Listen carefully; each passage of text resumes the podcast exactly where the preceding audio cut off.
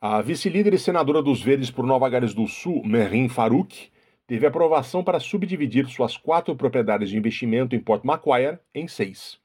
A senadora também tem duas propriedades em Sydney e um terreno em Lahore, no Paquistão. A notícia das múltiplas propriedades gerou críticas à senadora, uma vez que o Partido Verde tem pressionado o governo por uma nova política habitacional no país em meio à crise de moradia. Em junho, o Partido Trabalhista tentou aprovar um pacote de 10 bilhões de dólares para a construção de moradias na Austrália, mas a junção entre os verdes e a coalizão, que é a união entre liberais e nacionais, vetou, argumentando que o partido no poder não está fazendo bastante para ajudar também quem está a sofrer com o aumento do aluguel, segundo os verdes. Os trabalhistas agora tentam reintroduzir a pauta na agenda do parlamento. A questão da moradia das propriedades de investimento de Merin Farouk colocaram em pauta a relação dos políticos australianos e suas propriedades, já que a senadora dos Verdes está longe de ser a única que é dona de várias propriedades. No início de cada nova legislatura, os políticos podem divulgar uma gama de informações que devem ser consideradas ou não conflito de interesses para o registro parlamentar. Isso inclui propriedades e participações em investimentos. A SBS Defeat consultou as informações públicas e concluiu que os políticos federais possuem, em média, duas propriedades por pessoa. Cerca de 86% dos políticos federais possuem pelo menos uma propriedade residencial. Muitos deputados também possuem uma segunda propriedade em Canberra, uma casa de férias ou uma de investimento. Em média, há cerca de 20 semanas de sessões no parlamento a cada ano. De acordo com as regras de despesas parlamentares, os deputados e senadores podem reivindicar um subsídio de 299 dólares por noite, mesmo se ficarem em uma propriedade de Canberra que pertencem a eles mesmos. A tarifa para o primeiro-ministro é de 598 dólares por noite.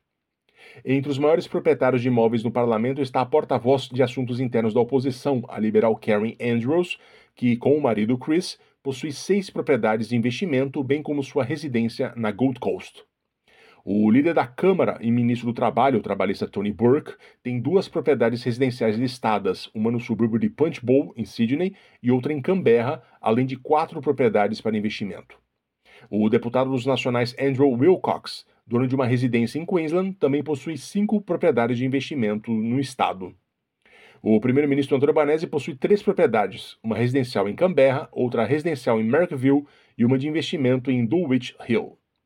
O líder da oposição, Peter Dutton, é listado como dono de duas propriedades em Queensland, a fazenda onde mora na zona rural de Dayborough e uma de investimento em Brisbane. Ele está listado como um dos donos de outras propriedades de investimento em Brisbane com sua esposa, Kiri Lee.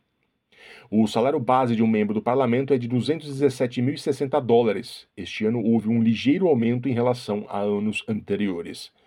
Parlamentares com funções adicionais, incluindo ministros no gabinete do governo e ministérios, recebem um salário mais alto, aproximadamente 374.400 dólares e 341.900 dólares por ano, respectivamente. Os porta-vozes da oposição recebem aproximadamente 271.300 dólares por ano. No levantamento da SBS Defeat, os políticos de Canberra investem em propriedades de maneira similar na comparação com o restante da sociedade com a mesma faixa salarial mas ter portfólios de propriedades moldam a maneira como os políticos lidam com o assunto. Leo Patterson Ross é o CEO do Tenants Union, o Sindicato dos Inquilinos de Nova Gales do Sul. Ele afirma que, embora políticos tenham a tendência de serem mais ricos que a média da população, a propriedade não dita necessariamente a maneira como eles votam, que tem mais a ver com a linha partidária. Porém, Peterson Ross entende que há áreas de atuação na qual a classe política australiana não está atenta, como a questão de quem não tem propriedade e vive de aluguel. Segundo ele, as opiniões dos locatários ou a maneira como os problemas podem afetar quem vive de aluguel muitas vezes não são totalmente consideradas. Tende a ser um grupo relativamente pequeno de pessoas que lideram o pensamento político do governo e eles tendem a ser não locatários nem ligados a organizações de aluguel em relação à habitação, diz Peterson Ross. Cameron Murray é um economista especializado em desenvolvimento urbano.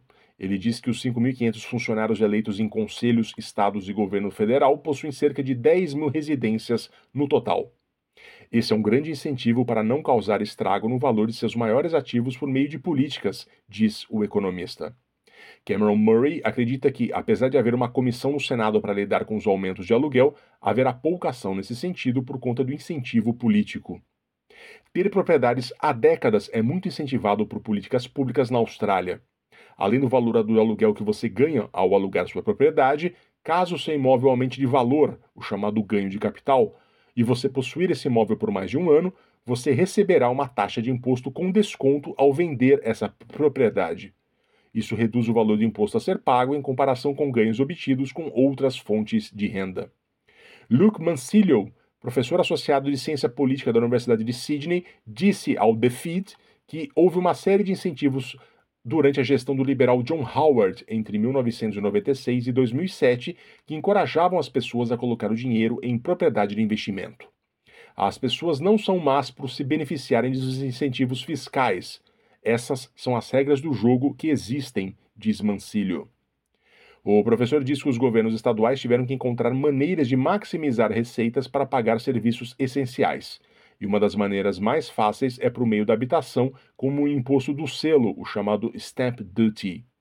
Na visão de Mancilio, os estados e territórios são mais pobres e dependem muito deste imposto, e a Commonwealth precisa intervir para mudar esta situação.